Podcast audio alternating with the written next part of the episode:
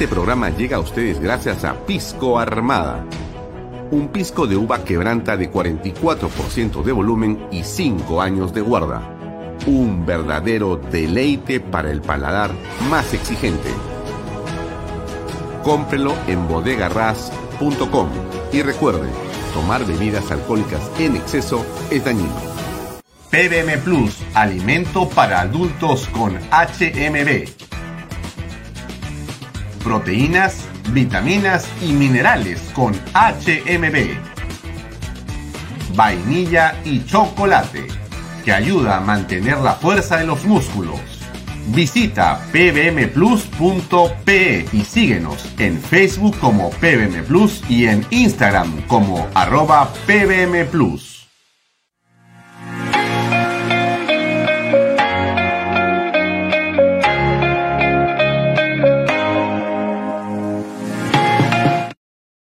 Bienvenido a la familia Sarcleti. Contamos con más de 20 años construyendo momentos especiales en más de 21 establecimientos ubicados en Lima y provincias. Tenemos la variedad de carta más grande para compartir en familia, con amigos o simplemente tomarte un tiempo para ti. ¿Estás listo para vivir la experiencia Sarcleti? ¿Qué tal amigos? ¿Cómo están? Muy buenas noches. Gracias por acompañarnos. Bienvenidos a una nueva edición de Vaya Talks por Canal B, el canal del Bicentenario. Mi nombre es Alfonso Baella Herrera. Los acompaño hasta las ocho y media de la noche, son seis y treinta y dos.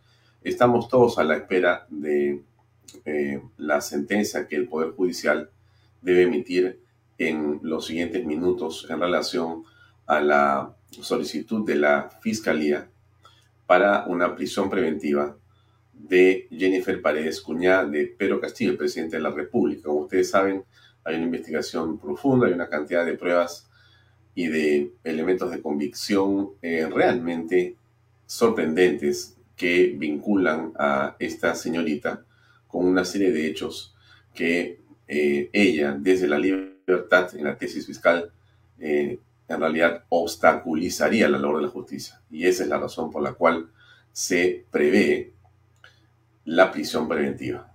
Vamos a ver qué decide el Poder Judicial como ustedes saben, en los últimos días se han presentado diversas posiciones, tanto de la Fiscalía como de la Defensa.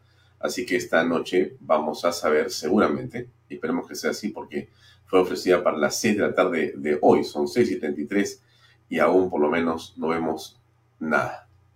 Gracias a la gente que nos saluda, que se vincula con nosotros. Nos pueden seguir como siempre a través de la señal de Canal B por mis redes sociales o las redes sociales de Canal B. Pueden escoger ustedes la que tengan a la mano, o Facebook, o YouTube, o Twitter. Eh, también nos pueden seguir por la aplicación de Canal B, en la página web de Canal B. Nos pueden seguir ustedes también eh, a través de expreso.com.p. Estamos saliendo en este momento por las redes sociales de ellos también en directo. Y este programa, como usted sabe, se transmite los domingos por PBO Radio. 91.9 FM y salimos en directo eh, con toda la programación de 24 horas de señal a través de PES Cable Canal 95. Más cables vienen por si acaso en camino. Y estamos por cierto muy contentos de la expansión y crecimiento continuo que tiene Canal No hay una semana que no tengamos una noticia buena con respecto a cómo continuamos creciendo, más redes se unen, más gente eh, toma nuestro contenido y lo difunde en sus redes sociales. Estamos muy interesados, para, para los amigos que nos siguen en Arequipa, en Cusco, en Puno, en Juliaca, en Apurímac, en la zona de Ica, Huancavelica, eh, Ayacucho. Si hay cableros ahí y nos están escuchando, si hay cableros ahí, nos encantaría que se pongan en contacto con nosotros, que nos escriban, em, porque queremos que la señal de Canal B se vea. Y por supuesto, de manera gratuita. Tenemos contenido de primera y nos gustaría poder extender nuestro alcance hacia esa zona del Perú. El sur nos parece central, el norte lo tenemos de alguna manera en un crecimiento notable con Best Cable y otros cables que vienen a continuación a unirse a nosotros, a este ecosistema que hemos construido, pero nos va a gustar muchísimo y vamos a viajar además al sur pronto para poder iniciar un trabajo de interacción con los cableros de todo el Perú en realidad, y quién sabe del mundo. Donde hayan peruanos, ahí debemos estar nosotros. A los amigos que nos siguen en Estados Unidos, en Canadá, eh, un gran saludo. La patria también, por supuesto, se siente y a veces mucho más de lejos. Bien, eh, hoy ya tenemos una entrevista muy, eh, creo que, esclarecedora con el ex fiscal supremo, el doctor. Déjenme ponerme a un ladito. Creo que he puesto, esto es así. Ajá. el doctor Tomás Gálvez, un eh, magistrado que ha estado con nosotros en varias oportunidades y que ha hecho, por cierto, eh, una defensa férrea de su posición, de sus principios y de su carrera pública. Y hoy día vamos a tenerle gusto nuevamente de conversar con él en torno a lo que está ocurriendo con la fiscalía. Él ha estado ahí donde las eh, papas queman, como se dice, y estamos seguros que el día de hoy podemos tener también una charla que a usted le puede dar más información y más luces sobre lo que está ocurriendo en el país. Ahora bien, eh, a ver, avanzo con algunas cosas que me parecen centrales. Mm, quizá lo primero, lo primero que yo quisiera eh, hablar es de la fiscal de la Nación, de la doctora Patricia Benavides. Patricia Benavides es una eh, mujer valiente, es una profesional destacada. No he tenido la oportunidad de conocerla personalmente, no, no la he visto nunca, sino solamente por fotografías y en videos. Eh, pero la labor de un funcionario público, un ciudadano la evalúa y la conoce en función de lo que ve en su accionar, ¿no es cierto? Usted cómo podría evaluar a un alcalde, a un gobernador, a un ministro de Estado, a cualquier funcionario, ¿no? Y una fiscal de la nación básicamente eh, tiene en sus ejecutorias, en sus sentencias, en sus declaraciones, en sus acciones, en sus eh, decisiones, eh, claramente la mejor expresión de lo que es. Y lo comentaba Diana Seminario, pero queremos extendernos un poco en este tema, y es el hecho y la forma en que la señora Patricia Benavides ha venido conduciendo a la Fiscalía de la Nación. Creo que para todos es claro el contraste que estamos apreciando en relación a lo que es hoy la Fiscalía y lo que fue en la época de Zoraida Ábalos. Una Fiscalía que para muchos resultaba, digamos, funcional, resultaba permisiva y en algunos casos genuflexa al poder. En lugar de tener decisiones para investigar, más parecía tener eh, deseos de no investigar. Lo hemos visto en el caso de Martín Vizcarra y en otros casos más. Y hemos sentido más bien que con la presencia de Patricia Benavides, como que la esperanza nos ha regresado. Nos sentimos hoy, sin duda, con mucha más fuerza y optimismo para mirar el proceso de lucha contra la corrupción, que todos los peruanos observamos todos los días por los medios. Y eso es algo que en mucho se lo debemos a la doctora Patricia Benavides y a sus fiscales. Y digo esto porque se ha desatado, en efecto, una batalla contra ella. Se ha desatado una agresiva operación política para tratar de tumbarse a la fiscal de la nación. Obviamente, esto tiene eh, que ver con eh, las investigaciones que ella está llevando a cabo contra Pedro Castillo y contra esta eh, mafia, esta organización criminal como la ha denominado, que ha tomado el poder y que según las evidencias y los elementos de convicción que hemos apreciado en los últimos días, es en realidad de una fuerza, de una potencia y de una, digamos, complicidad muy peligrosa para la nación. Como lo ha dicho la doctora de eh, las organizaciones criminales tienen distribuidos diversos roles. Hay unos que planean, unos que ejecutan, unos que roban, unos que lavan el activo y unos que defienden y otros que atacan. Hay defensas legales, hay defensas mediáticas, hay operadores que las mafias tienen por todos lados. Y entonces, usted que como yo y como todos los que estamos en Canal B, vivimos preocupados de lo que pasa en nuestra patria, tenemos que tener atención y tenemos que tener los ojos bien abiertos para saber dónde están esas personas. Nadie puede tampoco dejar de reconocer en un país en libertad como el que tenemos todavía en nuestra patria, todos podemos discutir y opinar sobre lo que hace un funcionario público. Es más, yo le diría que es el deber de todo ciudadano opinar sobre lo que hace el funcionario público, en verdad. Y eso no significa atacar a nadie, comentarlo, dar una opinión, aunque esté equivocada, es parte de la libertad. Pero una cosa, ya voy a aparecer cantinflas, una cosa es una cosa y otra cosa es otra cosa. Por cierto, una cosa es opinar o criticar y otra cosa es calumniar. Una cosa es pedir explicaciones y otra cosa es inventar campañas que tienen básicamente un solo objetivo, neutralizar el poder de la justicia para beneficiar a los corruptos. Y entonces, por eso es que yo, si algo le pido a usted, y siempre se lo he pedido, y le agradezco por los comentarios que nos hacen llegar siempre, y en realidad la alegría y el compromiso que sentimos de estar acá sentados todos los días, porque esto que uno hace, lo hace, se lo digo con toda franqueza, con una enorme felicidad. Yo me siento acá y yo se lo digo con franqueza, soy el hombre más feliz del mundo, porque puedo contarle a usted algunas cosas. Es una conversación esto, no es más que ello.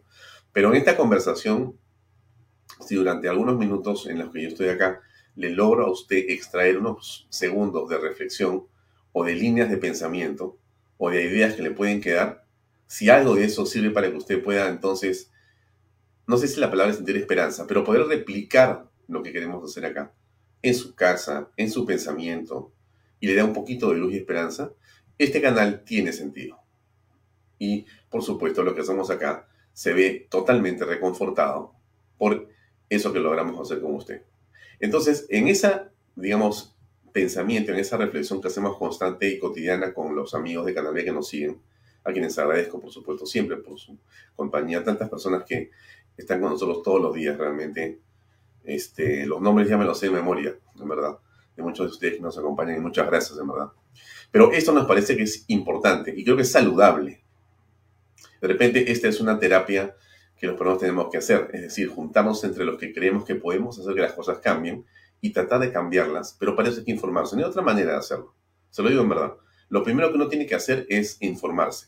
Quizá lo que hemos hecho mal los peruanos en el pasado, e, entre muchas cosas que seguramente hemos hecho mal, pero digo una pista de pensamiento, es no estar al tanto de las cosas. No mirar en realidad la doble lectura que a veces las cosas tienen y hay que tener, hay que mirar no creer siempre lo que dicen y tener lo que conversamos acá con el almirante y ahora congresista em, José Cueto. ¿Se acuerda que hicimos un, un, viernes un programa sobre Miguel Grau? ¿Se acuerda usted que conversamos de una manera fantástica, por lo menos para mí y para ustedes también, porque lo comentaron, sobre lo que enseñan en la Marina de Guerra del Perú? Pensamiento crítico, ¿se acuerda? Es decir, no aceptar, sino cuestionar con razón, con argumentos. Y si uno va a asumir una posición determinada, sabe por qué lo hace. No comprarse el discurso de nadie, sino construir su propio discurso, su propia argumentación. Y entonces eh, no estamos para que nos lleven de las narices a ninguna parte. Y yo le digo con franqueza, mire, que le voy a decir lo que parece contradictorio, no le crea a los medios no le crea a los medios. Em, pero, de acuerdo, tenga usted una posición. No diga como dijo tal o cual o como leí aquí o allá, entonces esa es la verdad. Porque mire usted, en los últimos tiempos, usted ya sabe esto, pero se lo voy a repetir, si hay algo, si hay algo que ha ocurrido en el país y que es realmente eh, catastrófico, ha sido la manera como los medios de comunicación, lamentablemente, eh, seguramente con líneas editoriales que estaban comprometidas con quienes financiaban desde el Estado sus organizaciones, desdibujaron las cosas en el país. Cambiaron en realidad la realidad, cambiaron la realidad por otras cosas. Y lo digo específicamente en el caso de Martín Vizcarra, por ejemplo. Eh, todo el manejo de la pandemia, todo lo que ocurrió en torno al manejo catastrófico que tuvo Martín Vizcarra. Acuérdese usted, el Perú fue el país que, con relación al Producto Bruto Interno, tuvo el mayor gasto en el mundo per cápita. Si usted recuerda los cuadros, se los voy a poner un día esto para conversar sobre eso. Va usted a recordar que nosotros teníamos, creo que ni Japón estaba como nosotros, ni Japón, ni Estados Unidos. Éramos unas estrellas nosotros, ¿ah? realmente. Y entonces en ese momento los medios endiosaban a una persona, le llamaban de todo, el papá que hemos querido tener o debido tener, en fin, cada tontería que se escuchó. Em, y después vimos que fuimos el país que más gastó y que peor lo hizo. hemos tenido una cantidad catastrófica per cápita de muertos. 213 mil familias, ¿no? Que usted recuerda que fallecieron producto básicamente del desastre, del desastre en el que eh, este gobierno de Martín Vizcarra nos condujo con ministros que eran unos irresponsables, muchos de ellos ideologizados y otros incapaces que la prensa endiosaba. ¿Se acuerda usted? Esta ministra, en realidad impresionante, la ministra es una cosa realmente fantástica para terminar haciendo la puerta giratoria. Entro al Estado, sirvo a intereses privados y termino en la empresa privada a la cual he servido desde el Estado. Entonces el Estado me sirvió para colocarme después. Una barbaridad. Una barbaridad que no tiene y no eh, puede, eh, digamos, resistir el análisis ético. Pero eso se ha hecho. Y mucha gente no se ha dado cuenta. Otros recién han visto, han dicho, pucha, oye, ¿qué fue lo que pasó? ¿Qué fue lo que pasó? Bueno, pasó que estábamos todos estresados, preocupados, totalmente complicados por el tema de la pandemia, la crisis económica, la falta de trabajo, todo eso un desastre. Y en medio de eso había gente que lucraba, que se vacunaba a espaldas y hacía barbaridades. Y la prensa no decía eso, decía otra cosa. Y las encuestas los endiosaban. Entonces, eso es algo que a nosotros nos tiene que llamar profundamente la atención. No podemos olvidar, estimados amigos, no podemos olvidar. Porque si olvidamos, entonces no estamos haciendo lo que nos corresponde hacer. Aquí todos tenemos una tarea. Usted sabe perfectamente a qué me refiero. Usted tiene la necesidad, la obligación casi, ¿eh? le voy a decir así. Porque alguien dirá, yo no puedo hacer nada porque yo simplemente vendo anticuchos. Bueno, usted, usted que vende anticuchos. Usted tiene que saber qué fue lo que pasó. Tiene que reconocer qué fue lo que pasó. Para que cuando converse, mientras hace el anticucho, en esa conversación que parece irrelevante, surja la verdad y en esa conversación con su hijo, con su hija, con su esposo, con sus amigos, con quien esté, encuentren realmente la conclusión de qué fue lo que estuvo mal para no repetirlo. Y es el caso de Vizcarra, pero es el caso de otros gobernantes más que han seguido después. Barbaridad tras barbaridad. Y la prensa no ha jugado un papel adecuado. Por eso es que yo le digo a usted que es algo que tenemos que hacer y podemos hacer. Claro, el, el empresario paga impuestos, la mamá cuida a los hijos, o trabaja, el papá trabaja y también cuida a los hijos, eh, el profesor enseña, el deportista hace deporte, el policía cuida el tránsito o, previene la seguridad. Claro, todo eso está bien, pero hay una otra labor que es, eh, digamos, con natural a todo ser humano, que tenemos que hacer, que no podemos dejar de hacer. No te puedes sustraer a tu responsabilidad de sentarte a conversar con tu familia todos los días para repasar lo que pasó en el día y sacar las conclusiones del día. No le voy a decir que para eso vea Canal B solamente. No, no, no, no, no, no. Pero, pero usted me entiende qué le quiero decir. Es indispensable que hagamos eso. Lo que no podemos hacer es eh, olvidarnos de los problemas del país y solamente preocuparnos de los nuestros. Porque no se debe hacer eso. Eso es lo que muchos quieren. Muchos quieren que usted esté distraído y le ponen de repente programas o le ponen noticias o le crean cosas que distraen y que lo sacan del verdadero track, del verdadero camino que usted tiene que tener.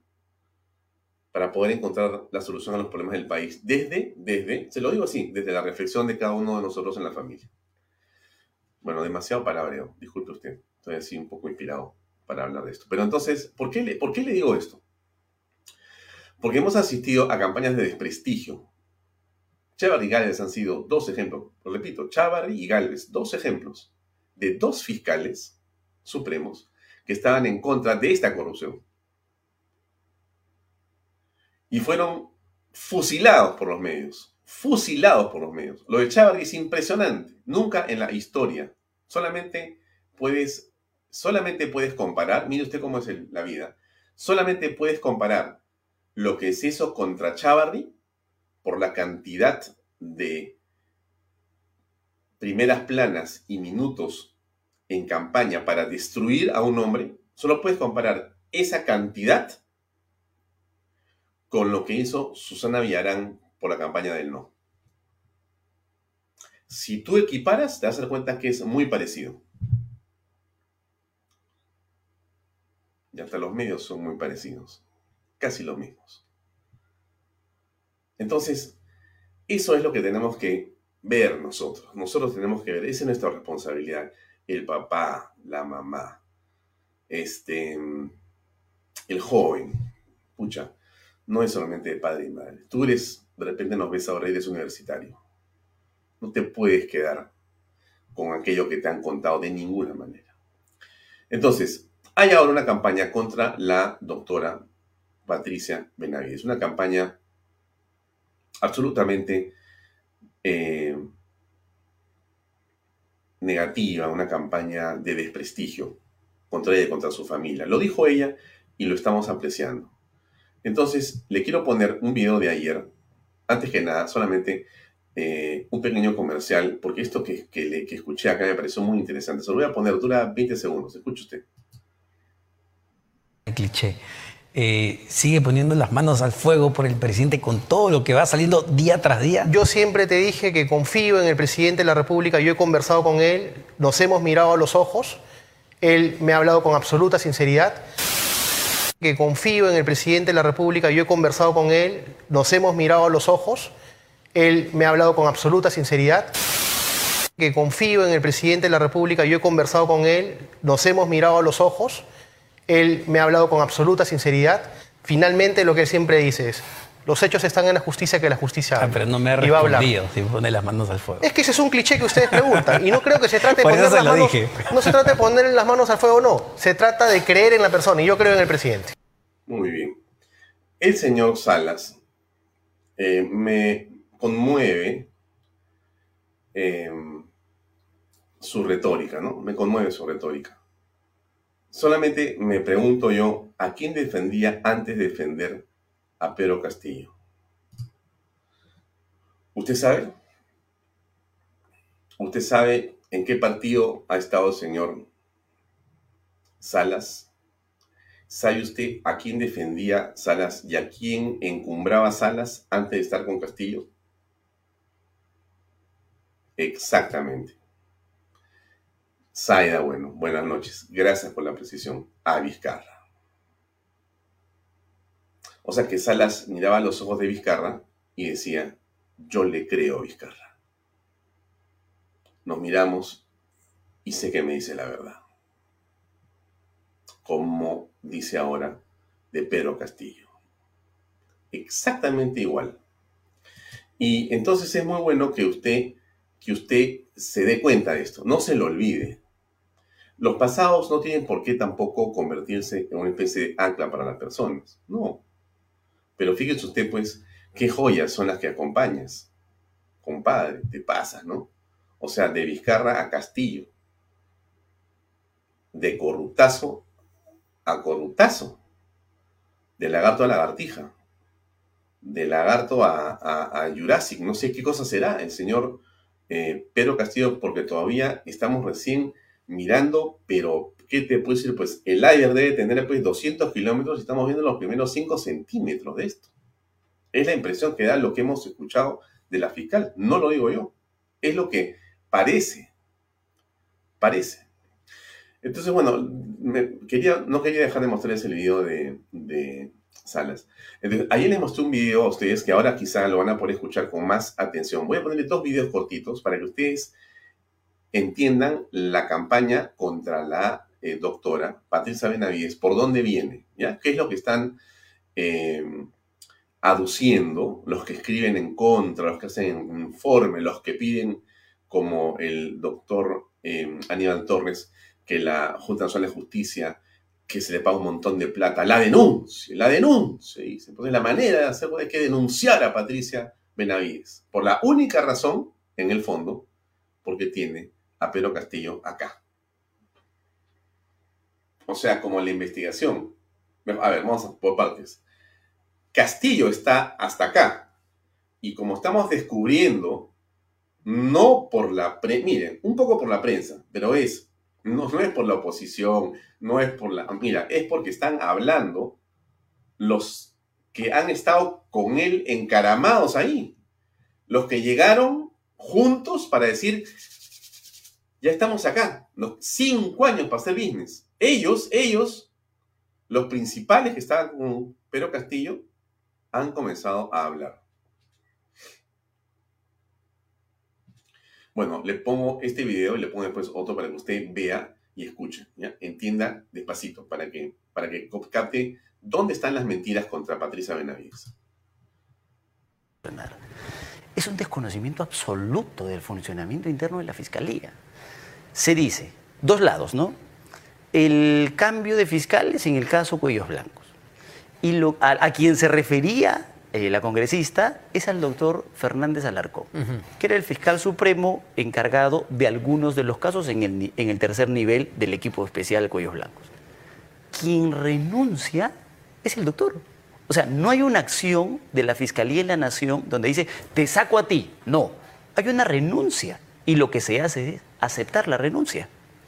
Y a partir de esa renuncia se generan cambios respecto de fiscales adjuntos provinciales que no toman las decisiones finalmente de fondo. Primera, me, entendió usted, ¿no es cierto? O sea, se producen cambios porque tienen que producirse cambios.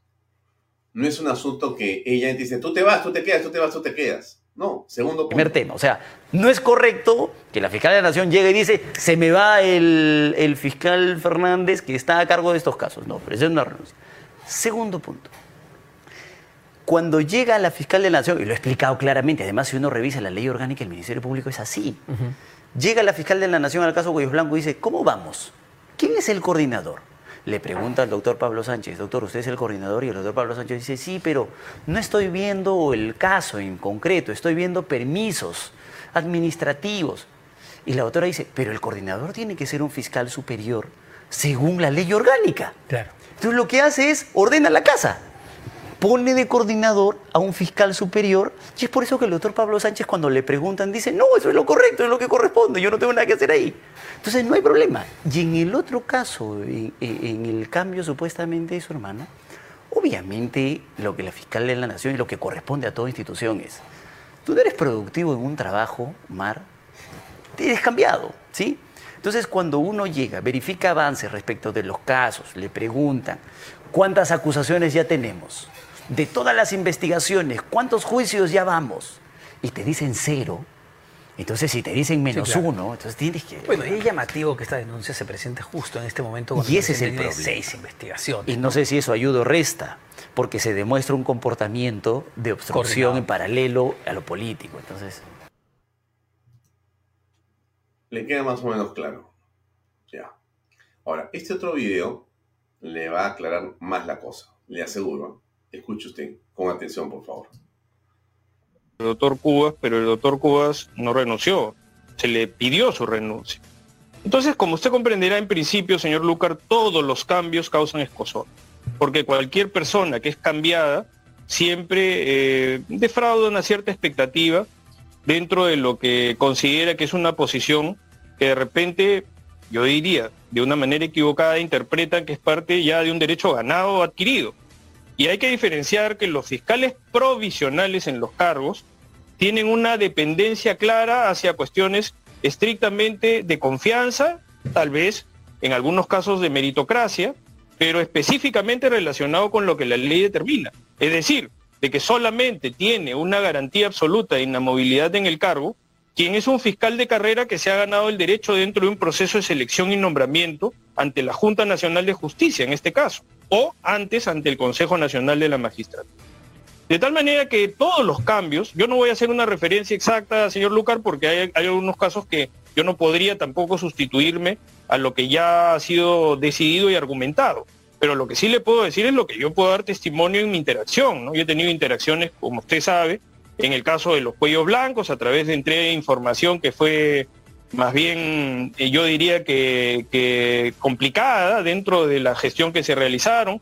Y por tanto, yo creo que la, la señora fiscal de la Nación está tomando decisiones dentro de una perspectiva de gobernabilidad en un proyecto de política institucional a tres años, que es el que le corresponde, que recién está iniciando.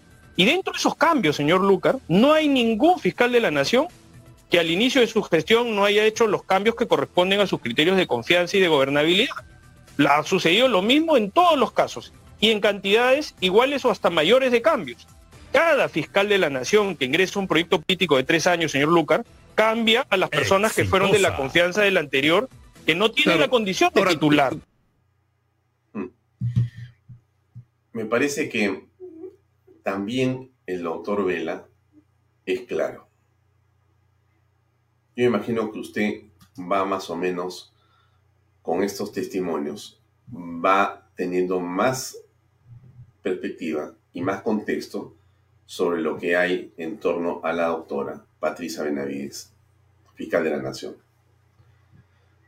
Obviamente, el presidente, los ministros de Estado, los abogados del presidente y todos los que están en ese grupo y cúpula están muy preocupados por el avance de las investigaciones. Y lo que han venido haciendo, como usted lo ha visto, es tratar de detener bajo cualquier pretexto, bajo todas las argucias legales, han hecho todo lo que pueden hacer.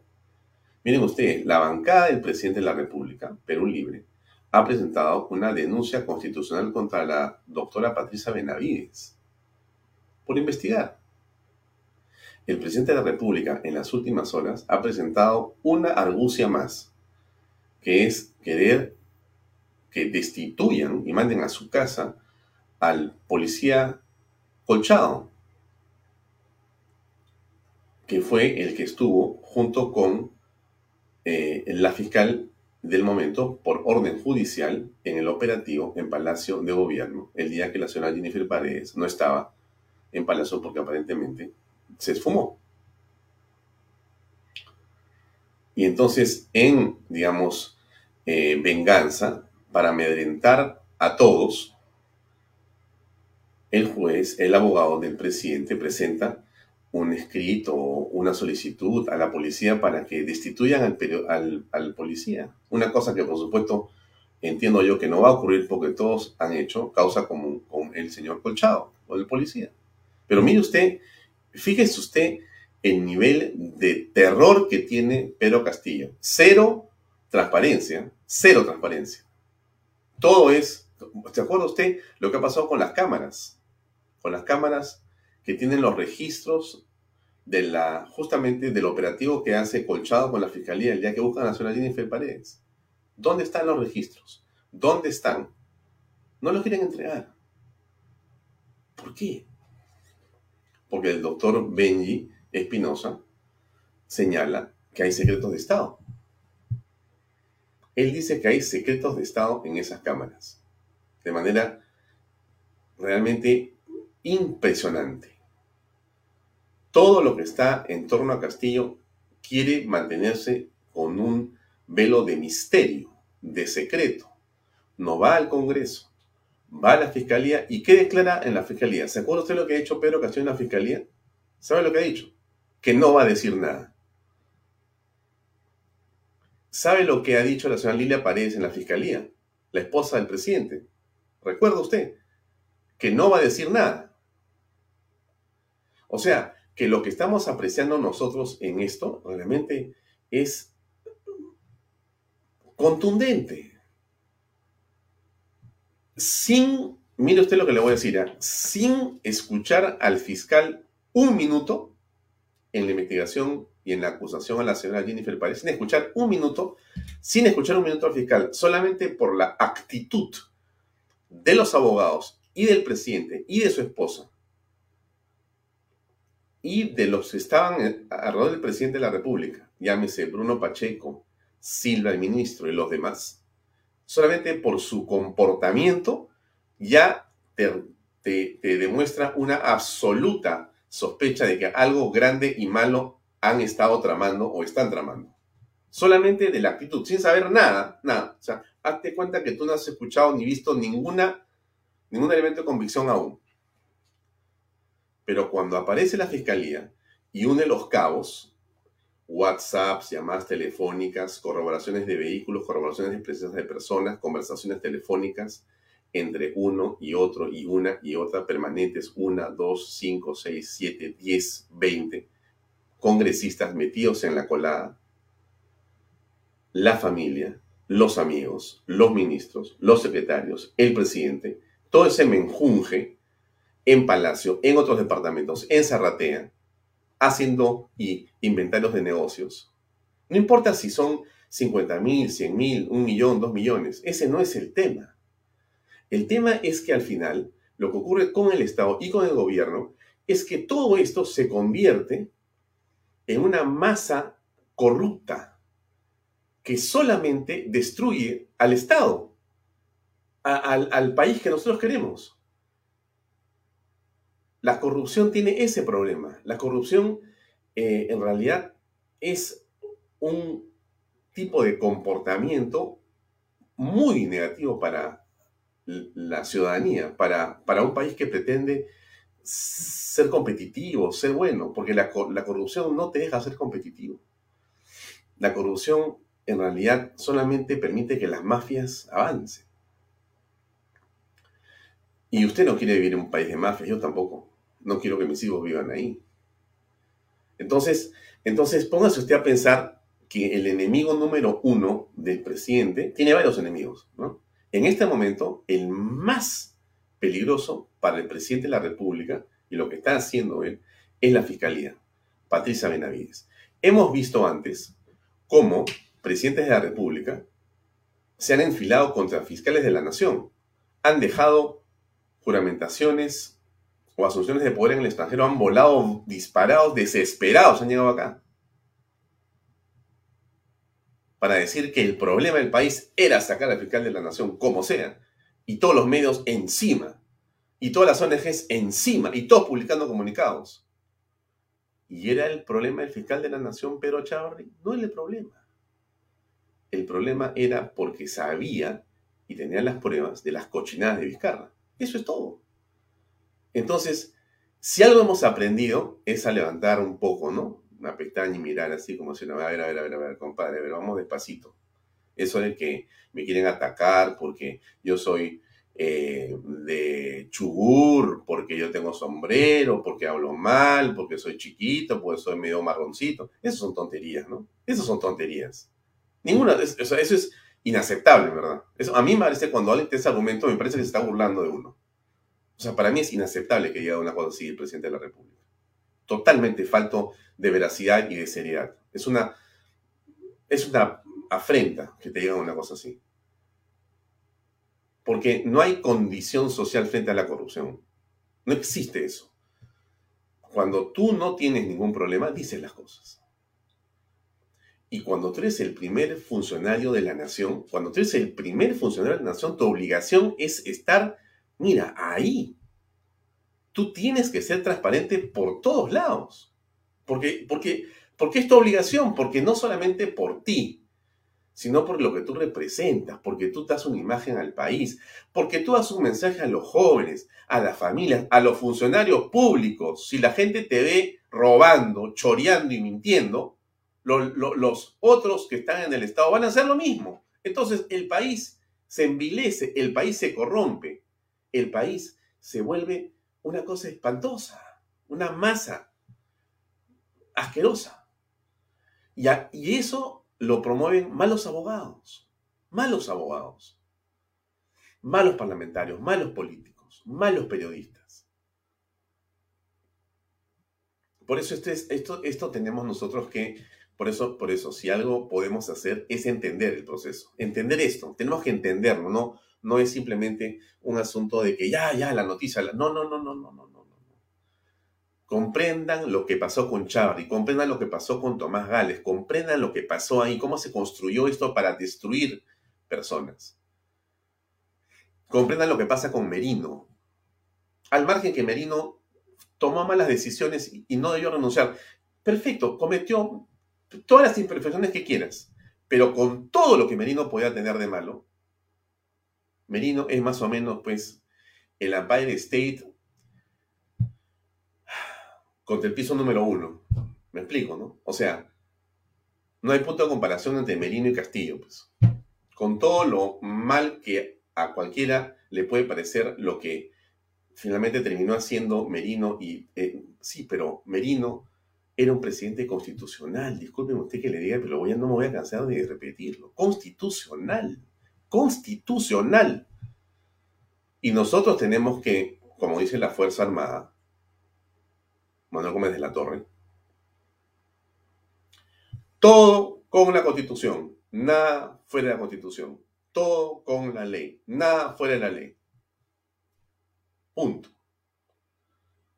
Entonces, tenemos que estar alertas, ¿no? Alertas. Porque es la única manera de que podamos hacer que las cosas caminen. Se lo digo en verdad. Si usted no se informa, si usted no está pendiente de lo que pasa en el país, va a ser imposible que esto lo saquemos adelante. No se trata de los congresistas. ¿ah? E inclusive, para poder presionar al Congreso, usted como ciudadano tiene que saber lo que ha ocurrido. Usted tiene que saber lo que ha ocurrido para que usted pueda cuestionar a un congresista. Pero cuando usted vea la actitud y el comportamiento, usted sepa por dónde va ese congresista.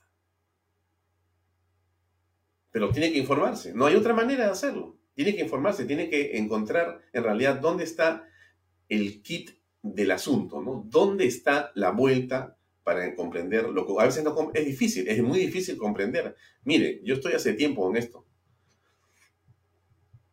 Y le digo con franqueza, a veces si tú te desconectas una mañana, así, así le digo, ¿ah? mire cómo será.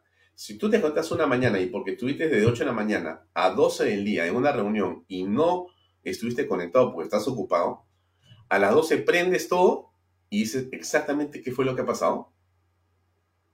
Y entonces tienes que demorarte unos minutos hasta encontrar otra vez exactamente y ya, ahora sí, todo ya, ya, ah, o sea que ahora ocurrió, este se movió y el de acá, uy, cuidado, ¿no? Pero, pero así funciona. Pues. Ahora usted me dirá, bueno, Alfonso, pues yo no tengo tiempo, yo trabajo, yo estudio. Bueno, tampoco tiene que saberlo a la perfección, pero tiene que entender las grandes líneas matrices de la corrupción y de los intereses en el país. Eso tienes que hacerlo. Y por lo menos mirar Canal B, vaya a en la noche, un ratito, o si no más tarde, cuando usted lo en diferido, ayuda, ¿verdad? Se lo digo con franqueza.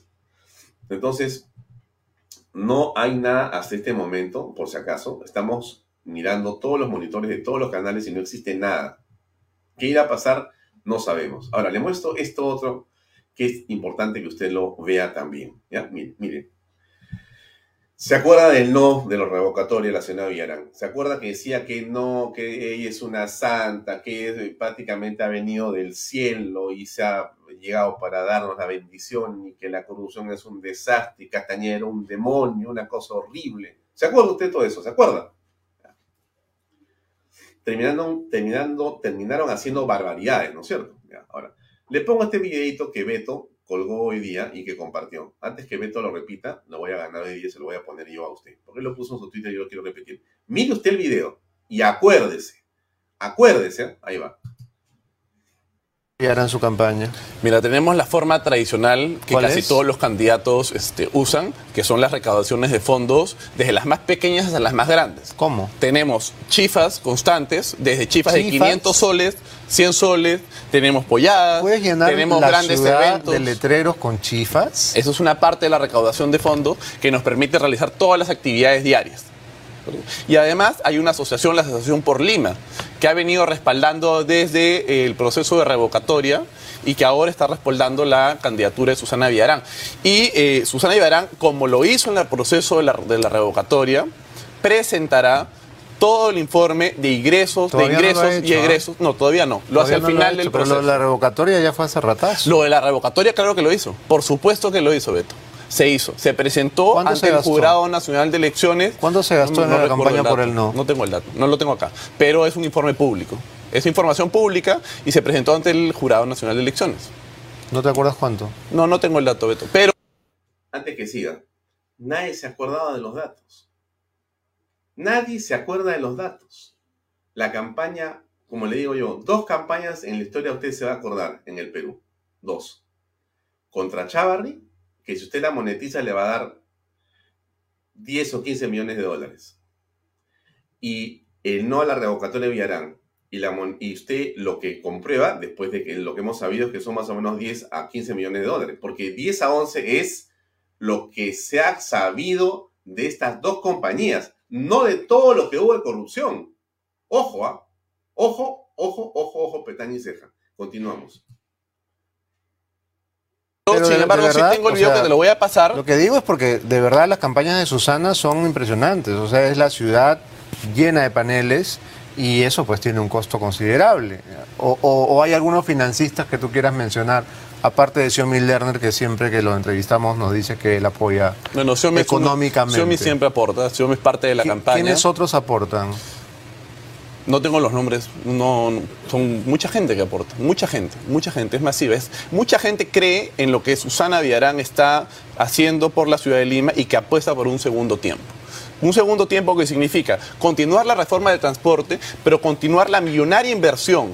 Hemos multiplicado por cinco la inversión privada en la ciudad de Lima.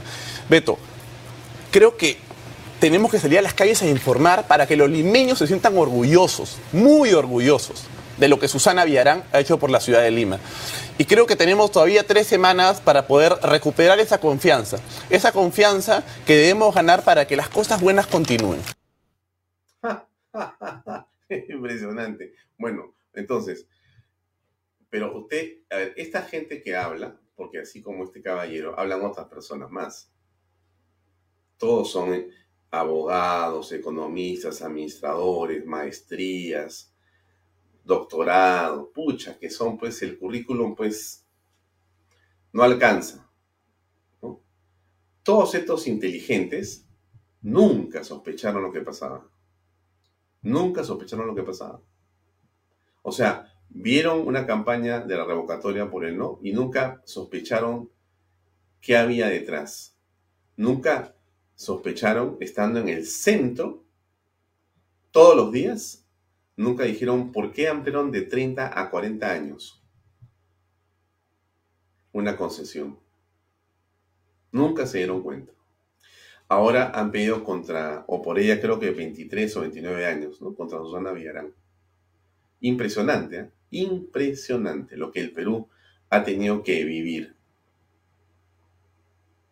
Y si algo nos puede servir esto, porque yo creo que las cosas siempre tienen un... Las, cosas malas enseñan siempre. Yo insisto y sigo eh, insistiendo en que la responsabilidad es fundamentalmente de usted. Recuerde a Susana Villarán de la Puente. Recuerde a las personas que defendieron esa posición. Algunos inocentes seguramente lo hicieron por convicción. Algunos. Muy pocos. Otros lo hicieron por interés económico. Otros lo hicieron por corrupción. La justicia tendrá que dilucidar qué es lo que ha ocurrido. Frente a esto, la campaña contra Castañeda, usted se acuerda, fue impresionante. Porque todo estaba dirigido a construir en la cabeza de Lucho Castañeda un San Benito de mafioso. Al final, Lucho Castañeda lamentablemente falleció. Creo que nunca se le ha rendido eh, el honor que corresponde a un alcalde que debe haber hecho una de las obras por Lima más importantes y exitosas en la historia de una capital en América Latina. Estoy seguro que sí. Algún día, con la distancia, cuando, digamos, el apasionamiento y los odiadores hayan desaparecido, seguramente se hará justicia con Lucho Castañeda como corresponde. Alguna vez lo hemos comentado aquí y hemos hablado en torno a el hecho de eh, haber conocido y visto la obra de Lucho Castañeda. Yo tengo las memorias y son realmente impresionantes. Está con nosotros ya el doctor eh, Tomás Gálvez. Tomás, buenas noches. Gracias por acompañarnos. Muy buenas noches. Gracias por la invitación. Tomás, en principio yo te preguntaría, em, en las últimas horas hemos conocido una posición del fiscal José Domingo Pérez en torno precisamente a la señora Susana Villarán y a lo que pide la fiscalía para ella. Muchos años de prisión por lo ocurrido durante su gestión, tanto en el proceso de revocatoria como en el proceso de la eh, reelección para ser alcaldesa de Lima. Y quiero como preguntarte, eh, bueno, por un lado nos parece muy bien, pero tú tienes una posición que justamente yo quería preguntarte cuál es y por qué. Por favor. Mira, en realidad eh, las penas que se solicitan me, parece, me parecen excesivas. ¿Por qué? porque se hace una sumatoria de penas correspondientes a delitos que muchos de ellos son eh, el, parte constitutiva del otro delito. Por ejemplo, si estás eh, en una colusión, pero a la vez se recibe un dinero, abren por, corrupción, es decir, por cohecho activo o pasivo, y además por colusión, cuando en realidad es un solo delito, colusión. Y la corrupción, la, el acto colusorio, eh, por, algún donativo, etcétera, estaría dentro del reproche penal del delito de colusión. Así sucede más o menos con el caso de Susana Villarán, que le suman penas absolutamente elevadas y creo que innecesarias, porque la pena tiene que cumplir una finalidad, una finalidad preventiva. Y si la señora tiene, no sé exactamente cuántos tenga, pero estará cercana a los 65, 70, creo. ¿Verdad? Con, con los años que pide, ya pues es prácticamente para toda su vida, que sería cadena perpetua, etcétera, ¿no es cierto? Mm. Ya creo que eso no tiene mucho sentido, en primer lugar. En segundo lugar, eh, creo que las penas en nuestro sistema penal son caóticas. Hay delitos simples, sencillos, que tienen penas eh, de 10, 12, 15, 20 años y el delito más grave, que es el homicidio, el asesinato, tienen penas mucho menores. Por ejemplo, el homicidio doloso tiene pena no menor de 6 ni mayor de 20. En consecuencia, un homicidio común te pueden poner pues 8 años, 10 años, ¿no es cierto? Y por un delito de corrupción o un peculado, etcétera, te pueden poner mucho más, como en este caso, cosa que creo que no es una no existe proporcionalidad en la naturaleza y afectación del bien jurídico protegido eh, eh, y las penas que se imponen. No hay proporcionalidad entre pena y afectación a la importancia y al bien jurídico, a la afectación del bien jurídico. Eso creo que se tiene que corregir porque en nuestro sistema, lamentablemente, ya no hay coherencia en el sistema de penas establecidas en el código porque se ha modificado tanto y se ha incrementado las penas a gusto de los congresos o de los eh, parlamentarios que eh, presentaban las iniciativas legislativas y ahora una, una afectación a un bien jurídico, digamos, normal o no tan importante como la vida, por ejemplo, tiene mucho más pena. Eso tiene que corregirse, pero en realidad en el caso de, del caso Villarán, digamos, eh, además de que pienso de que las penas son muy altas, en realidad no se ha atacado no se ha hecho una investigación realmente integral. ¿Por qué? A ver, pero ah, un segundo, un segundo, un segundo, por favor. Antes de que pasemos a la segunda parte de tu comentario, permíteme no perder la primera, que tengo una repregunta ahí cortita, pero me parece que me puedes ayudar a entender lo que dices. Me parece entender de tu argumentación que, entre otras cosas, la edad, según lo que entiendo y según lo que te entiendo por lo que explicas, la edad de la persona que comete el delito debe ser considerada para la pena de carcelería, de manera que no se pueda, digamos, eh, sobrepasar los años de vida que podría tener. ¿Eso es lo que quieres decir en, en ese caso? no tanto eso, sino que mira, ¿Lo has dicho la eso? pena, la pena, la pena en general tiene una finalidad preventiva. ¿Ya? Prevención general y prevención especial. Prevención Tiene general, varias finalidades, ¿no? Una es la, Claro. una es la prevención, tiene varias. pero fundamentalmente la prevención, ¿ah? prevención general y prevención especial. ¿Ya? Porque eso de resocialización y todo eso.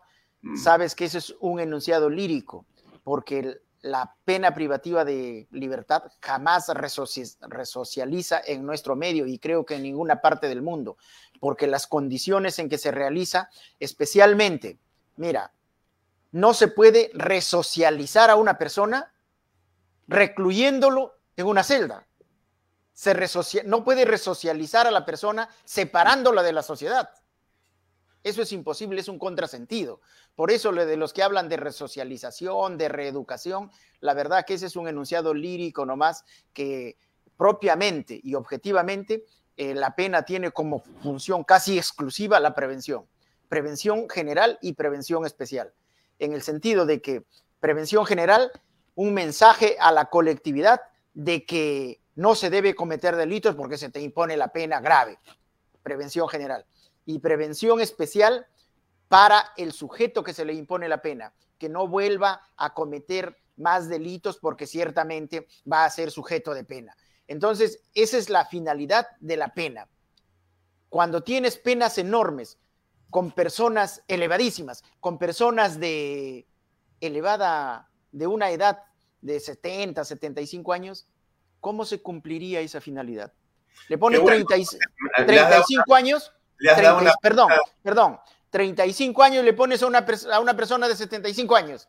¿Qué finalidad preventiva especial puede cumplir? Quizás una prevención general, tal vez, pero No no una más. prevención especial Pero de le has, dado, le has dado una pista a todos los delincuentes. Entonces, ahora hay que buscar a personas de la tercera edad para ser corruptos, porque ellos le darán pena corta nomás.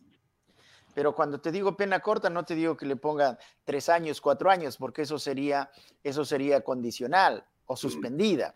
Mm. Pero una pena en las condiciones que se vive las, la prisión acá en el Perú, una pena de 8, 10, 15 años, yo creo que es suficiente. No se requieren mayores penas.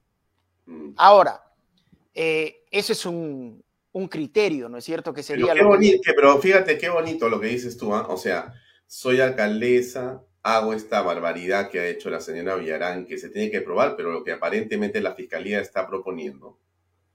eh, o sea, recibo 10 millones, estafo a la ciudad, la condeno a tener eh, una concesión extendida por 10 años por corrupción, ¿no? Eh, me dan 8 años en el pensamiento Galvez, salgo en 4 por buena conducta o por supuestamente como hace el señor este, Humala, y entonces, el señor Antauro, y entonces a los 4 años regreso, feliz de la vida. Ya, muy bien. Cuidado, perfecto, ¿no? per- perfecto tu pregunta. Es que sabes qué sucede. Mira, en general, cuando tú quieres, cuando tú quieres evitar, cuando quieres evitar un efecto, un resultado, cuando quieres evitar, ¿qué cosa haces? Atacas la causa. ¿Ya? Para prevenir un resultado, una consecuencia, tienes que atacar la causa, lo que lo produce. ¿Sí? Principio general. Entonces, si nosotros queremos prevenir el delito, especialmente los delitos económicos y los delitos contra la corrupción, o mejor dicho, los delitos de corrupción, ¿ya? Tienes que identificar cuál es la causa, cuál es el móvil del delito. Y el móvil del delito es precisamente el ánimo de lucro. El agente del delito busca enriquecerse, busca un beneficio económico fundamentalmente. Entonces, tienes que atacar el móvil, la causa del delito, para prevenirlo, para evitarlo. ¿Y cuál es acá la causa? El beneficio económico, la ganancia ilícita, las, la utilidad ilícita, el producto del delito. Esa es la causa, ese es el móvil del delito. En consecuencia, tienes que atacar ese móvil. ¿Cómo así? Privar a la gente del delito de todos los beneficios que le pueda producir el delito. Uno. Dos, hacerlo, eh, reparar todo el daño que cause con el delito. Tres, imponerle una multa significativa. Y cuatro, inhabilitarlo para la función. Eso es lo que se tiene que hacer. no meterlo a la cárcel por años, 20, 30 años, en que el Estado, la sociedad va a invertir para mantener a esas personas en prisión y sin ganar nada, porque con la pena privativa de libertad prácticamente no logras nada, porque no se logra el fin preventivo. Entonces se tiene que redefinir el sistema penal, el proceso penal. ¿Por qué? Porque se tiene que buscar en estos casos en que hay móvil de lucro para la comisión del delito, se tiene que perseguir el patrimonio. En este caso, por ejemplo, como que yo siempre lo he expresado, a la empresa Odebrecht, por ejemplo, ¿qué se tenía que hacer? Se tenía que privar... Una pregunta, una pregunta, por favor, antes de pasar al tema de los peajes, que creo que, creo que quieres tocarlo. Pero, y entonces, eh, resulta que lo que aparentemente vemos, según lo que el doctor Domingo Pérez dice, es que ha habido un lavado de activos. Con la plata se ha lavado esos 11 millones de dólares, por lo menos. Ya, y entonces esa lavada no tiene que ver con los peajes. Los peajes son un tema que está en el delito, pues es otra cosa. Entiendo que ahí está el peaje y, y hay que hablar del peaje, pero ¿y qué vas a hacer con el lavado de activos? No importa. Mira, lo que pasa es que ahora a todo le llaman lavado de activos, a todo le llaman organización criminal. El lavado de activos, mira en primer lugar, ¿en qué consiste? ¿Qué es el lavado de activos? Es un proceso a través del cual, mediante diversos actos, se busca ocultar el origen de un activo, el origen del dinero. Es decir, se busca lavarle la cara al dinero para poder aprovecharlo debidamente. Cuando a ti te dan, ponte que el agente del delito recibe un millón de soles y los gasta, ¿ya? No es que esté eh, cometiendo un delito de lavado de activos adicionalmente. Mm. Simplemente está recibiendo un dinero por corrupción, digamos, y le reprochas por haberse corrompido, no por haberse gastado el dinero. Porque si tú ganas algún dinero, sea lícito o ilícitamente, obviamente lo vas a gastar.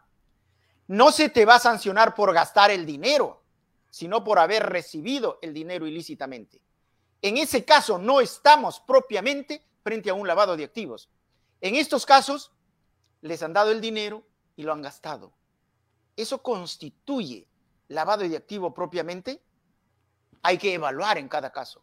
Yo no creo que eso haya sucedido, porque distinto sería que, por ejemplo, eh, recibe el dinero, hace unas operaciones de encubrimiento, de ocultamiento, y devuelve ese dinero ya lavado, ya legitimado ahí sí, pues hay lavado de activos, ¿no es cierto? O si quiere alejarlo del delito, pero siempre manteniendo el dinero, manteniendo el activo de origen delictivo, perfecto. Pero acá no, acá te dan la plata y tú lo gastas. Si te dan la plata, es porque, para que lo gastes. ¿Me mm. entiendes? Ahí no hay propiamente un lavado. Eso se tiene que evaluar bien. Ah, mm. en la hipótesis de los fiscales y tal vez en lo que tú estás pensando, sería así. Yo no creo que sea así, la ley y la propia naturaleza de los delitos de lavado de activos no es así.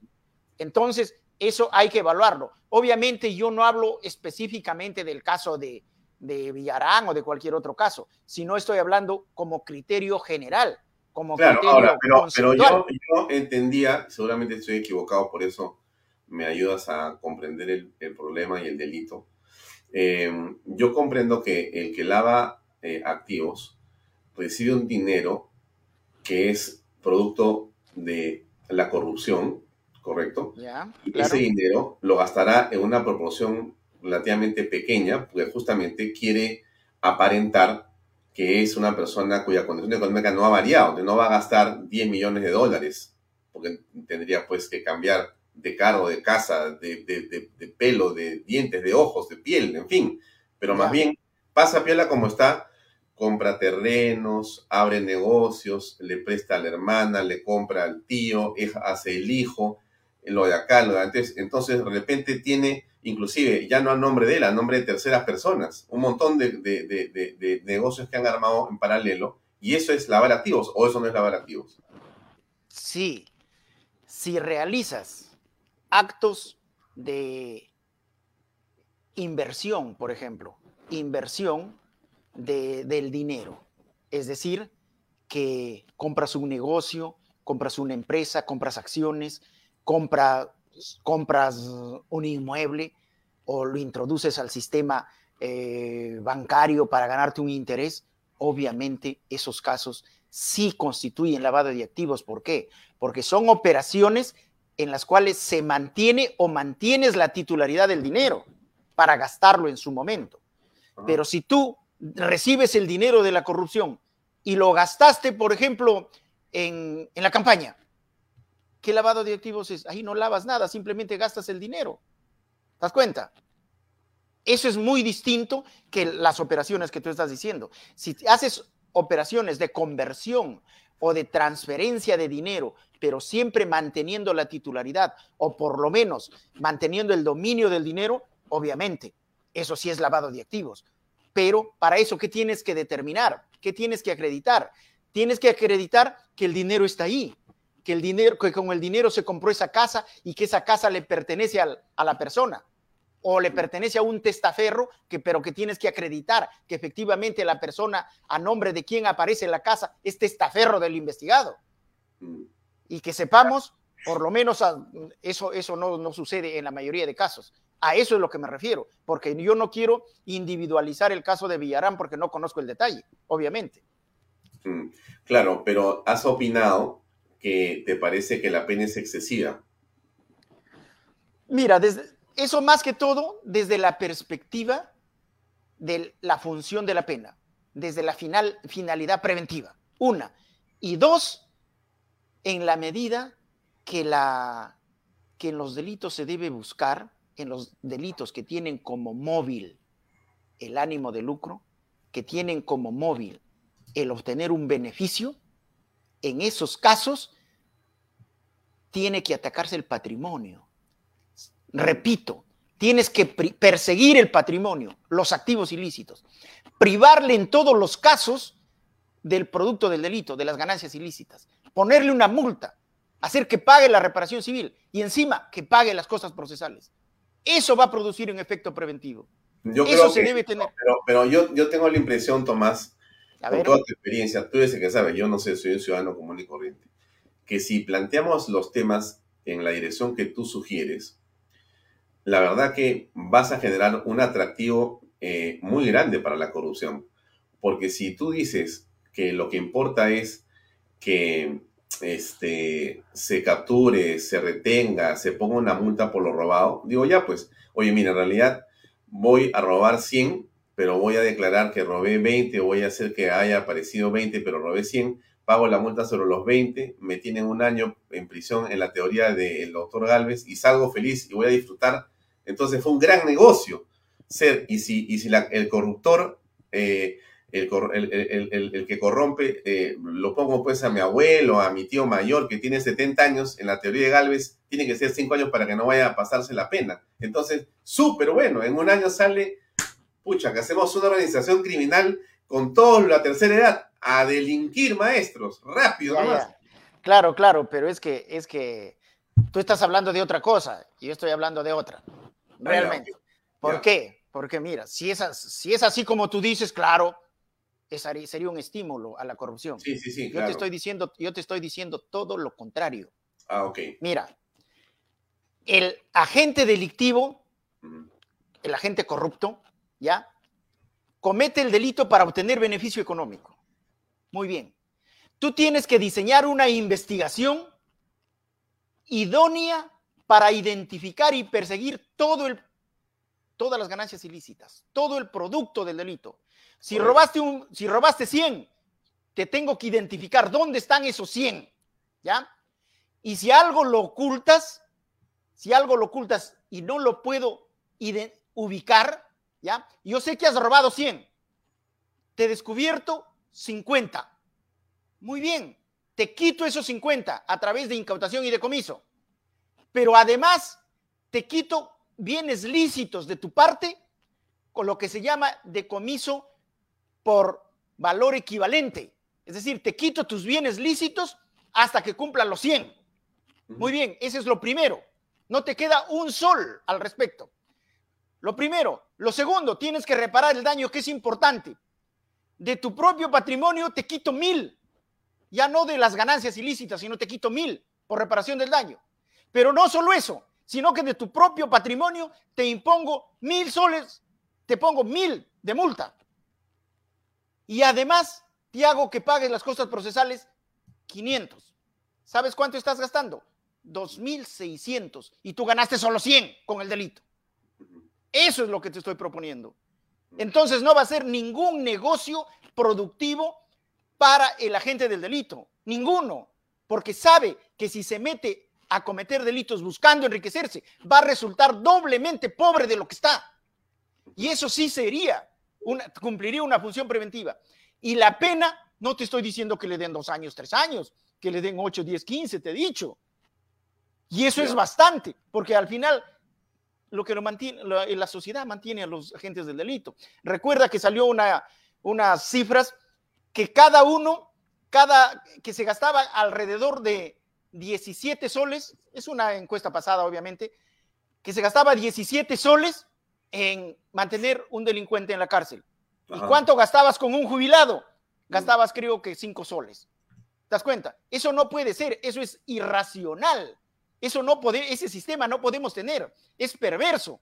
Lo que yo te estoy diciendo, que ataquemos la causa, el móvil. ¿Cuál es la causa? ¿Cuál es el móvil? El ánimo de lucro. Destrocemos su ánimo de lucro que sepa el agente delictivo que delinquir le destroza económicamente. Y eso es un freno inhibitorio categórico para prevenir el delito de corrupción. Esa tiene que ser la clave. Y adicionalmente la pena que tiene que ser importante, pero no pues de toda la vida, pues porque tenemos que mantenerlo toda la vida innecesariamente. Y además, si estaba mal, tenemos que curarle, tenemos que darle salud, medicina, todo en, la cárcel, gastando innecesariamente. Eso creo que es un despropósito.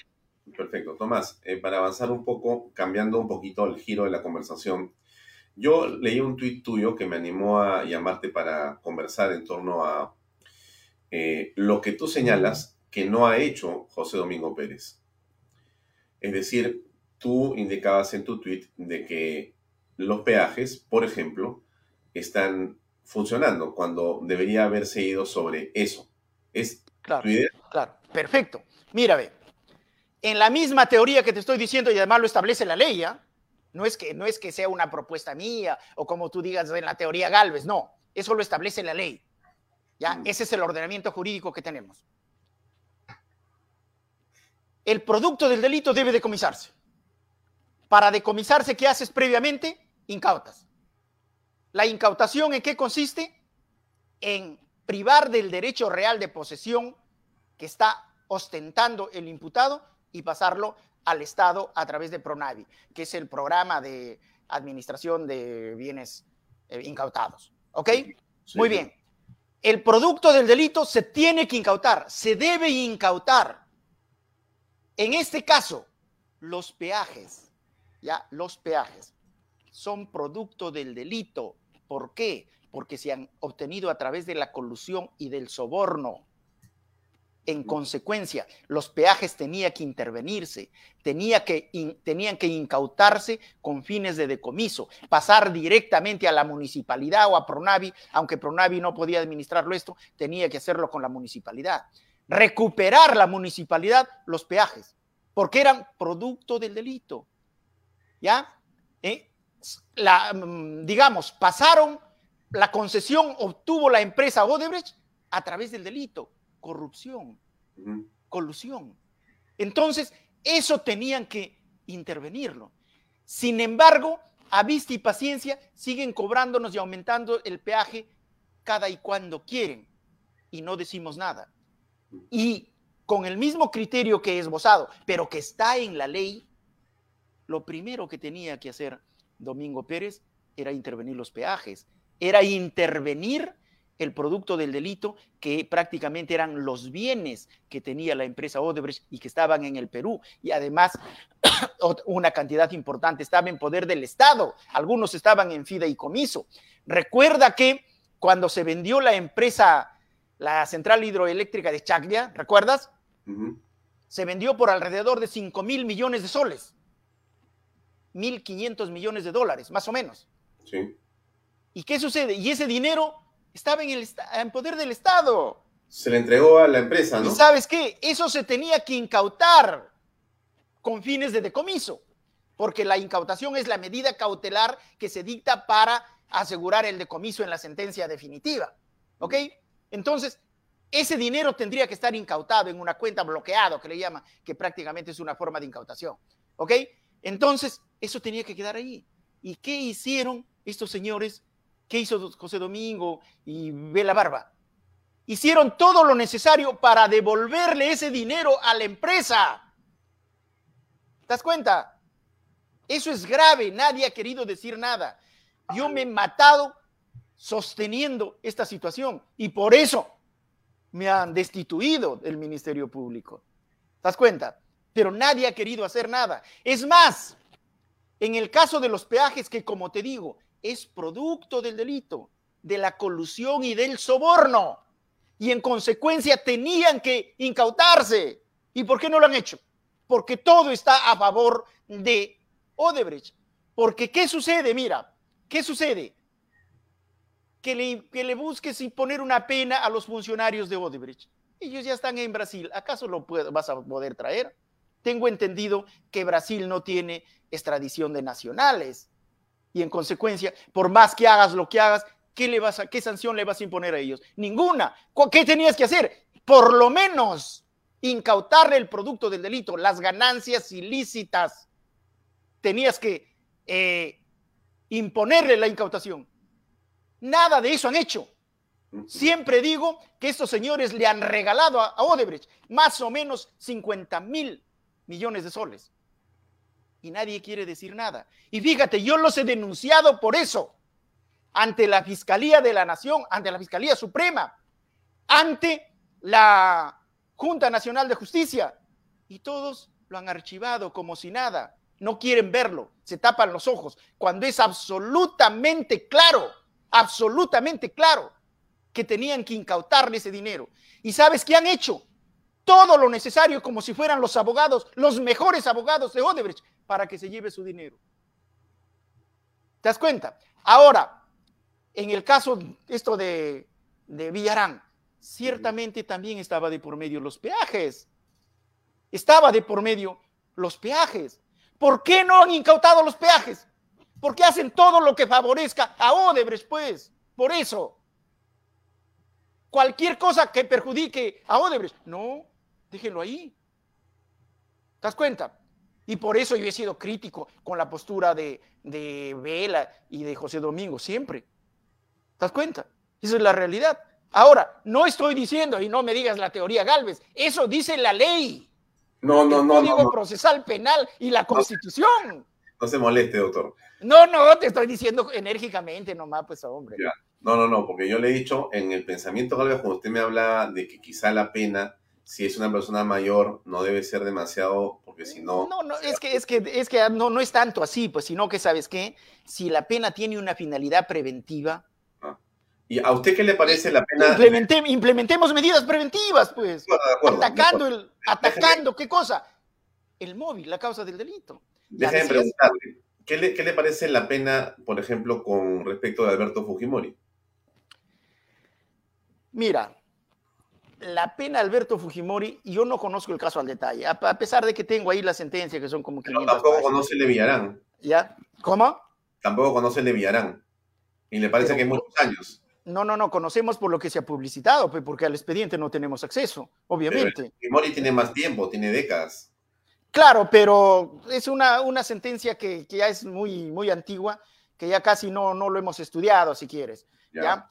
Porque ya es recontra antigua, pues ¿cuántos años tiene ya? ¿Qué le parece así de lejos? ¿Qué le parece? Mira, de Fujimori, lo que pasa que ahí sí fueron delitos graves que no estaban vinculados al factor económico, sino más bien a mm, delitos contra, los, contra la vida. Eh, algunos lo han puesto incluso como lesa humanidad, pero creo que eso no ha sido considerado. Entonces, no, no, ahí no sí. Existe lesa humanidad, no existe. Por eso, pero barajaron por ahí la idea de que en algún momento en la sentencia se habla de lesa humanidad. No, no, no, no, no, no, como, ya, no como un delito, escúchame, no como un delito por el cual lo hayan procesado y condenado, no, pero en la sentencia sí habla como, como para darle gravedad al asunto, ya, como para no darle gravedad al asunto. Pero Ya, pero es, es, es intrascendente, obviamente, no, no merece, no merece Claro. discutir al respecto. Ahora, yo no sé si la pena era correcta, seguramente, porque eso lo han, lo han evaluado los magistrados, los fiscales en su momento. Seguramente que es la correcta. Ahora, Ah, distinto sería, ¿Ah? o sea, como tiene tiempo, ¿a usted le parece que está bien? ¿cómo, cómo tiene tiempo? No, usted dice, pues como lo han evaluado los en ese momento, entonces estará bien. No, no, no, no, no, no, no, no. Mira, ve, te estoy diciendo, te estoy diciendo que en ese caso son ah, actos contra la vida. ¿Ya? Para mí, para mí, y esto partí diciéndote desde el ¿Usted comienzo. en la autoridad inmediata? Como la autoridad, mira, ¿sabes qué? Te voy a decir un, un dato. Que el primer desarrollo de la autoría inmediata en la acusación fiscal a Fujimori lo hice yo. Mm. Ya lo hice yo, con, porque yo era el fiscal adjunto supremo, que el que, el que formuló la acusación fue el doctor Peláez. ¿ya? Yo hice, yo desarrollé el- en la parte de la teoría del- de la autoría inmediata, que al final los condenaron por autoría inmediata, con palabras más, con palabras menos a lo que habíamos dicho. Eso era correcto en ese momento y hasta ahora la teoría de la autoría inmediata es totalmente válida para O sea, casos como ¿Usted este. le aplicaría esa teoría a Sagasti Pero ¿en qué caso, pues?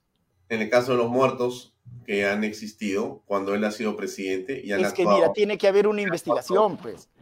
¿Cómo vas a hablar que le vas a aplicar una pena si no has iniciado una investigación? No, No, pues, pero yo no le no. estoy diciendo que me dé una sentencia, pues es una opinión. Estamos conversando nomás así como. no, no, no, no, no, no, pues es que no, mira. Porque usted me habla de su sentencia con Fujimori, que Ya. la gente se acuerda, y entonces me parece bien que. No, te hablo de la sentencia, te hablo, te hablo del dictamen, Del que dictamen. hizo- que hizo la fiscalía. Y que le esté- Pero era el dictamen final, pues. el dictamen final, cuando concluyó la investigación y cuando se tenía toda la información. Ajá. Entonces, ahí sí se llegó a la conclusión de que era aplicable la autoría mediata por Ya, dominio de la organización. Ah, eh, Ni siquiera la autoría mediata en general, sino la Ya. autoría mediata por dominio de la organización, que es una forma de autoría mediata muy específica y excepcional. Ahí sí, pero de, me dices de Sagasti, primero, ¿qué, qué le imputamos en primer lugar? Y después, ¿qué información recabamos? ¿Qué pruebas reunimos? Al final de eso, yo te, diría si es aplicable o no la teoría inmediata, pero de Claro. plano no te puedo decir eso, pues sería irresponsable de mi parte. No, pero no le estoy pidiendo un dictamen. Solamente es una, una opinión, coloquial, una opinión, coloquial, coloquial, coloquial. ya, coloquial, ejemplo, coloquial. gente- le, le digo otra cosa, otra pregunta. ver, pues. Estamos conversando. Entonces, Sí. le digo, por ejemplo, dicen, no, pero Vizcarra, ¿no? Es el responsable por la manera en que llevó a cabo la gestión de la pandemia de cientos de muertes, miles de muertes o cientos de miles de muertes. Y podríamos acusarlo de lesa humanidad. A él y a sus ministros de Estado. ¿Usted pensaría en algo así o le parece que no tiene sentido? Tengo, que- no, no estoy diciendo que no tenga sentido, Ah, tienes que tener, tienes que tener elementos de prueba Sí, para, sí, claro. para crear una, un criterio, un pensamiento, una idea. Sobre el aire no puedes crear ideas. Mira, No, claro. por ejemplo, te podría decir esto, mira, la respuesta sería esto, de Sagasti y Vizcarra. Si es que se determina que él tenía la capacidad de decidir sobre determinadas compras, sobre determinadas acciones del Ministerio de Salud, Ajá. y no lo hizo, obviamente que podemos imputarle autoría inmediata, por lo menos por asesinato, porque va a ser difícil quizás el de lesa humanidad, pero por Ah, lo menos por asesinato. le, diga- le- le pregunte algo. Me, eh, Chan recuerda algo que me había olvidado de decirle. El grupo Colina, ninguna de las personas de ahí, nunca reconoció ni dijo que Fujimori dio la orden. Sí, pues, pero, pero los hechos, los hechos eh, determinaban que sí conocía, por lo menos. Y si no dio la orden, por lo menos entonces, todos los presidentes de la República conocen los hechos. Mira, pues. escúchame, escúchame. Puede de- la, la personas, así el público puede decir, puede tener opiniones. Es Sí, cierto. claro. Estamos Pero sabes que eso, eso lo he investigado yo en primera instancia y Ya. al final eh, hemos dado una opinión.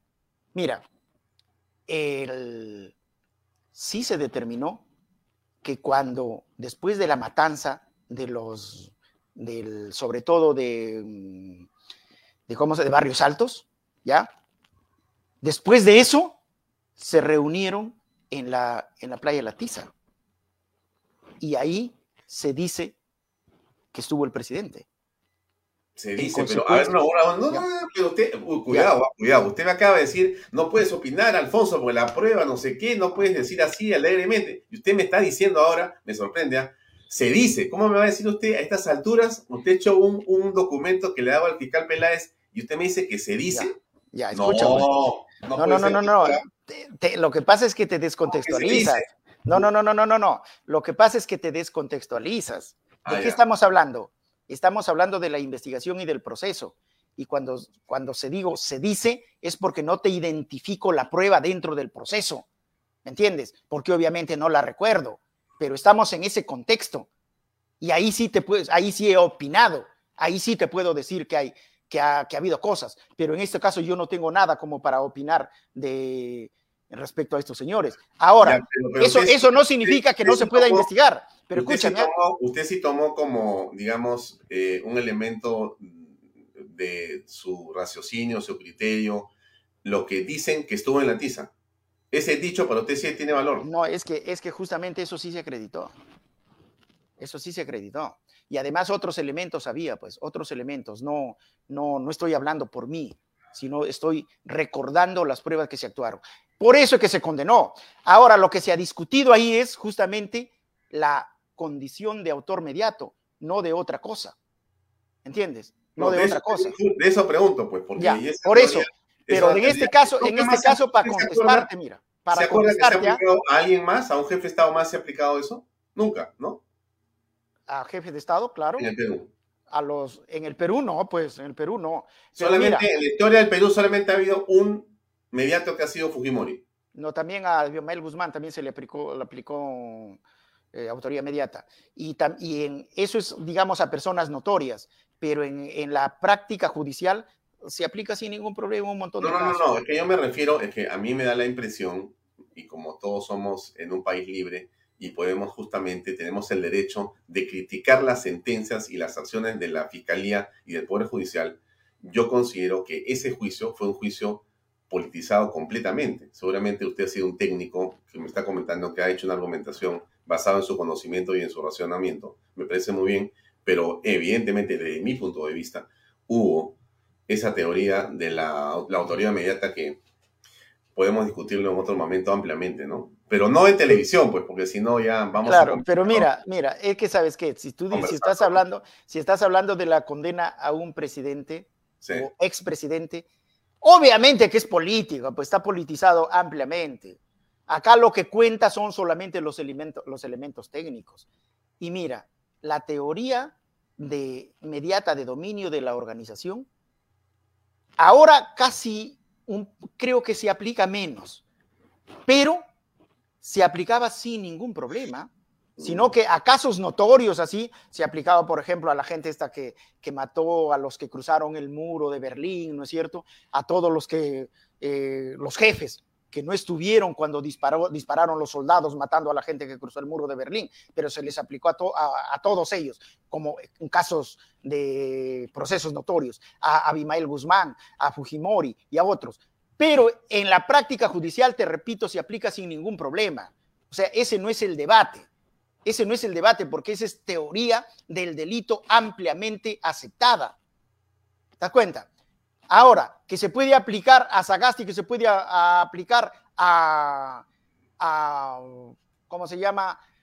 A Vizcarra. Obviamente que se puede, pero previa una investigación, pues, Mm. donde se determine que tenían el dominio de la organización del Estado, tenían la autoridad para Una- decidir una- o para una- impedir. Una Tenían la investigación, autoridad para una, o investigación como la de Fujimori, donde van a haber personas que van a decir, dicen que pasó esto. Te he hecho la aclaración que no estoy hablando, dicen, ¿ah? si no te he dicho que de la evaluación. Em, Lo que pasa que he dicho dice en, la, en el contexto de la investigación, el proceso. Es, es Eh, muy a- a- distinto. Aldo Mariategui comentó, y, y, permítame preguntarle, porque no estoy seguro si fue él A que ver. pero se refiere a algo que Hugo Antonio Sánchez Salinas está diciendo ahora. ¿Qué dice? Y dice ahí, la autoridad inmediata venía de España, cuando Fujimori recién era juzgado. No, no es cierto. Esto, esto fue creado por Roxin en Alemania y se aplicó ya en Alemania antes de España. También se aplicó en Argentina y también se ha aplicado en, en Perú y en otros lugares. Ah, ya. Sí. Yo había escuchado esa, esa versión. No, no, no, es que, es que la- una, cosa, es- una cosa es que leas los textos de España y crees que viene de España, pero no. Ajá. Es es ampliamente conocido que eso, ese- esa es creación de, de Roxin y que se aplicó en Alemania y también se ha aplicado en otros lugares. Mm. Y acá particularmente en noso- entre nosotros, en nuestra jurisprudencia, ha sido aplicado sin, sin ninguna reserva. Ya, muy bien, doctor. A ver, yo lo comprometo a que podamos profundizar este tema del caso de Fujimori, porque me interesa mucho y creo que la opinión pública tiene derecho a conocer más en detalle su postura, porque usted es una persona muy respetable y que todos apreciamos, pero también hay otros que piensan desde otro punto de vista, ¿no? Entonces sería bueno poder contrastar de repente con otro abogado Ya, al mismo tiempo. Ya, lo que pasa que, mira, esta no es mi postura.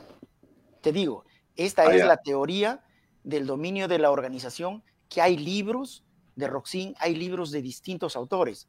Y yo Ya. estoy repitiendo esa teoría. No es mi postura ni mi posición. No lo he inventado yo.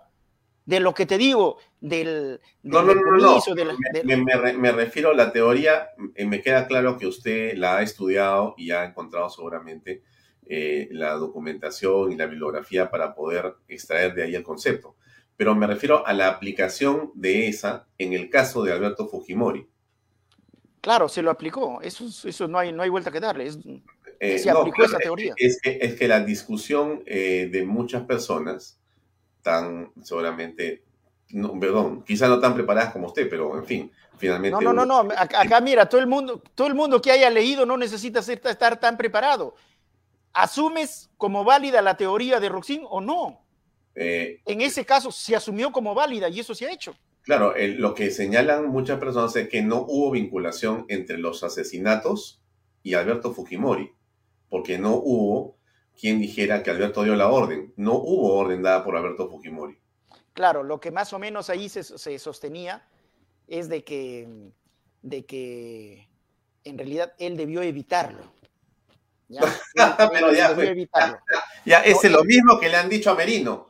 Lo mismo que le han dicho a Merino. O sea, que- a, a Merino y los profesores le dicen, ustedes van a ir presos porque ustedes debieron evitar que muera Ya, Inti Raya". No, no, no, no, no, no, no, es lo mismo. Pues es que sabes que un pequeño detalle cambia las cosas. Mira, Ya.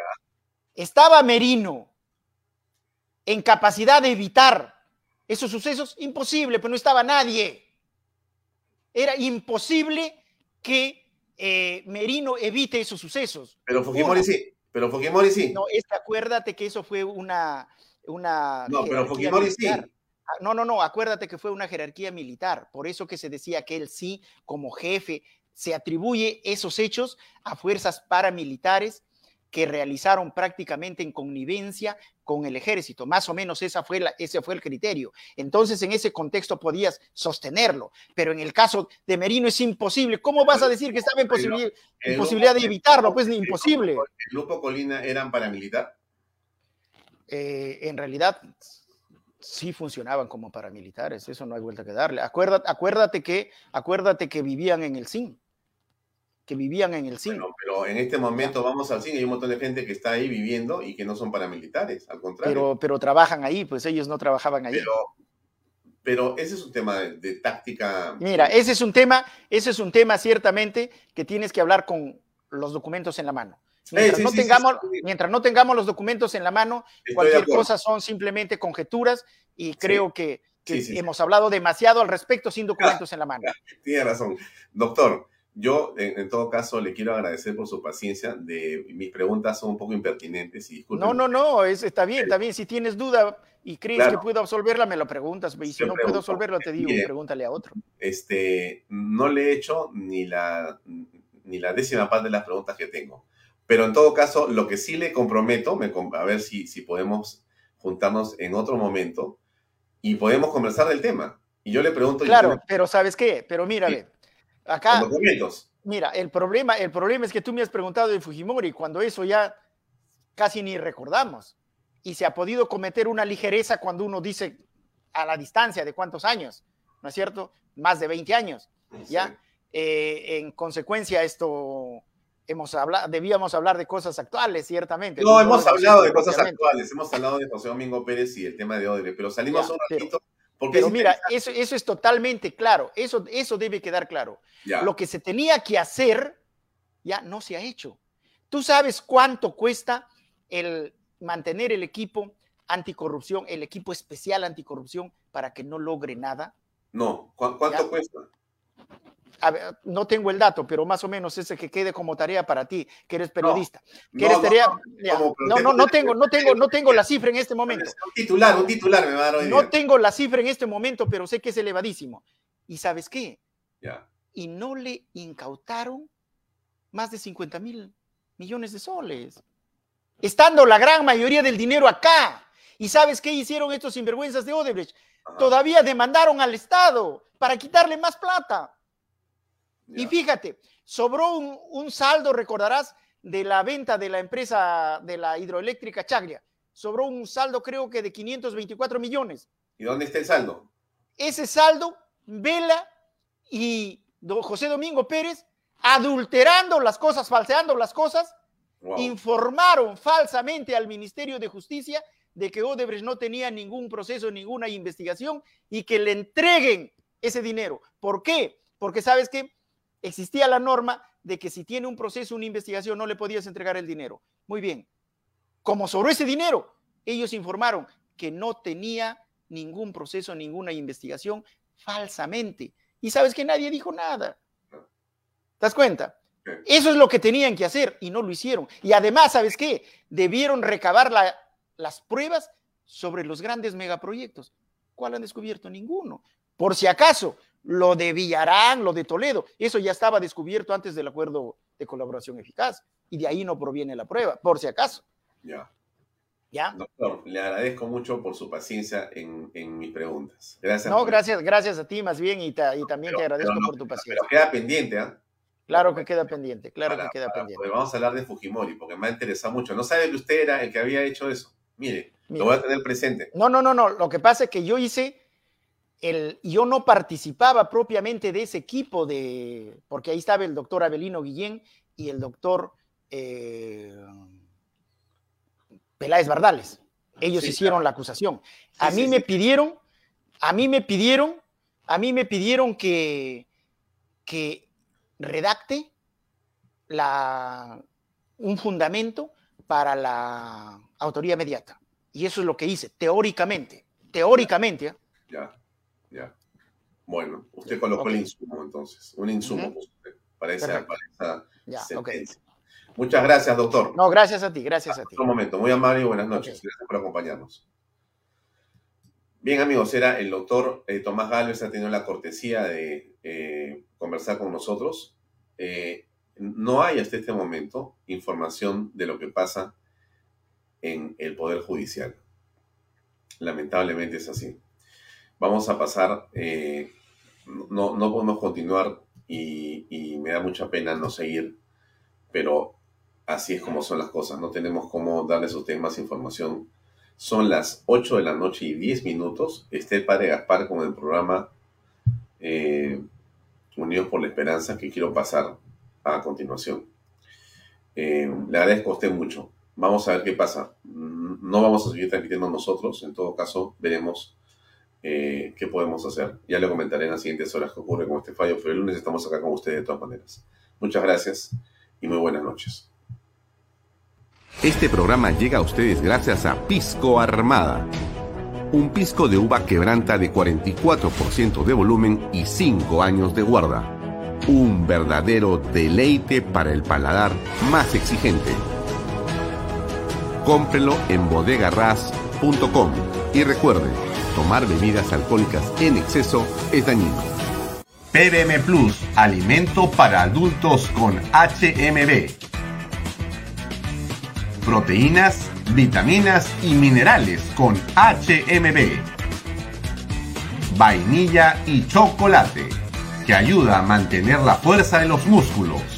Visita pbmplus.pe y síguenos en Facebook como PBM Plus y en Instagram como arroba PBM Plus.